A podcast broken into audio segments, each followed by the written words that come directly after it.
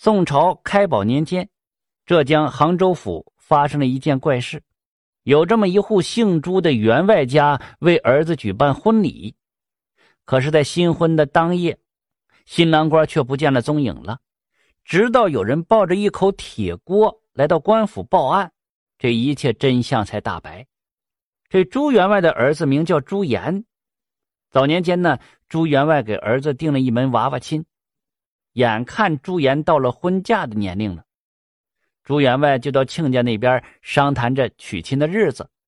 朱员外的亲家呀，原本也是江浙一带的富绅，不过最近因为几年呢经营不善，家道也逐渐的没落了。朱员外并没有因此毁约，因为他对亲家的人呢比较了解，相信他教育出来的子女应该不会太差。朱元的未婚妻呀，名字叫做平儿。这小时候两个人在一起玩过，这后来长大之后啊，都知道害羞了，就再也没有见过了。一晃这么十几年就过去了。朱颜呢一心一意用在读书上，也考取了功名了。等自己娶妻生子之后，自己就圆满了。平儿呢幼年间过的也是大家小姐的生活，但是自从家道没落之后，不得不出来跟着父亲做些谋生。平儿的父亲在镇上开了个豆腐坊。平儿就在豆腐里负责卖豆腐。这一天呢，就是朱颜和平儿大喜的日子。朱颜骑着高头大马，带着八抬大轿来迎娶平儿。平儿娘家这边啊，宋家的队伍也很长，光相邻就是几十户，其中还有一部分和豆腐坊打交道的商户们。婚宴一直进行到了掌灯时分，送亲的乡邻还十分热情，向朱颜劝酒呢。嘱咐他说：“平儿啊是个好姑娘，一定要好生的待她。”朱颜还不住的微笑点头呢。朱员外拍了拍儿子：“别喝了，早点休息吧。新娘还在洞房里等着呢。”所以朱颜才向众人一拱手，说：“小生不胜酒力，恕不奉陪。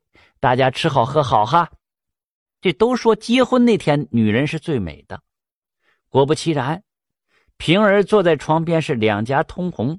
就像是红透了的苹果，朱颜拉着他的手啊，还能明显感觉到他的手在抖。朱颜望着平儿，深情的说道：“我盼了个无数日日夜夜，终于把你给娶回来了。我一定会对你好的，让你过上幸福的日子。”平儿就点了点头：“夫君呐，我们一起饮下这交杯酒，长长远远到永久。”朱颜端起酒杯，望着平儿，是一饮而尽。将近二更天了，众人才散去，三三两两喝得东倒西歪的，大家各自回家休息。朱家大宅也是结束了一天的忙碌，打扫休息。大概到了三更天的时候，只听这洞房内传来嘤嘤的哭啼声。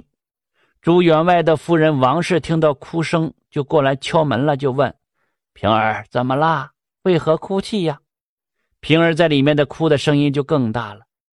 王氏感觉状况不对呀，就推门而入。洞房之中只有平儿一人端坐在床边，那被褥整整齐齐摆放在那里呢。王氏一看就惊讶了：“妍儿去哪儿了？”这平儿的哭声就更大了，带着埋怨说道：“我想问问你们这是何意呀？如果是嫌我们门户低下不娶便是了，为何娶了我还不来见我？莫不是嫌我丑不成吗？”王氏也感觉十分纳闷啊。一边安慰平儿，边说道：“哎，怎么会呢？我们家妍儿啊，盼你来的如盼星星盼月亮，有可能是他去送哪个朋友去了。等会儿啊，我让老爷派人去找找，你先歇着。”王氏赶忙回到自己屋去告知朱员外。朱员外劳累一天，没等散场就回屋休息了。听说自己儿子不见了，也是心中一惊。这新婚夜不好好在洞房里待着，能去哪儿呢？难不成是喝醉了，送哪个朋友摸不着回家的路了吗？朱家府宅找了一遍，也没有找到这朱颜的身影。最后，所有的家奴连夜出门寻找，一直找到天光大亮。可是朱颜呢，像是人间蒸发了一样，踪迹皆无。你说这新婚之夜，新郎官人间蒸发了，这无论是在古代还是在现代，都算是头条新闻了吧？平儿那日夜啼哭不止。朱员外见他如此伤心，也只好将他暂且送回娘家。朱员外又找到官府，张贴寻人启事，但凡找到朱颜者，赏重金。咱们话分两头，这平儿所在的嘉兴府啊，有一个老太太，在镇上买了一口铁锅，装在新修的灶台上之后，正准备开火做饭的时候，就听见有人哎呦一声，那老太太吓了一跳：“这谁呀？别吓我这老婆子！”这老太太清了清耳音，就听见一个男子的声音传过来了：“老人家呀，我在锅里呢，切莫生火，救我呀！”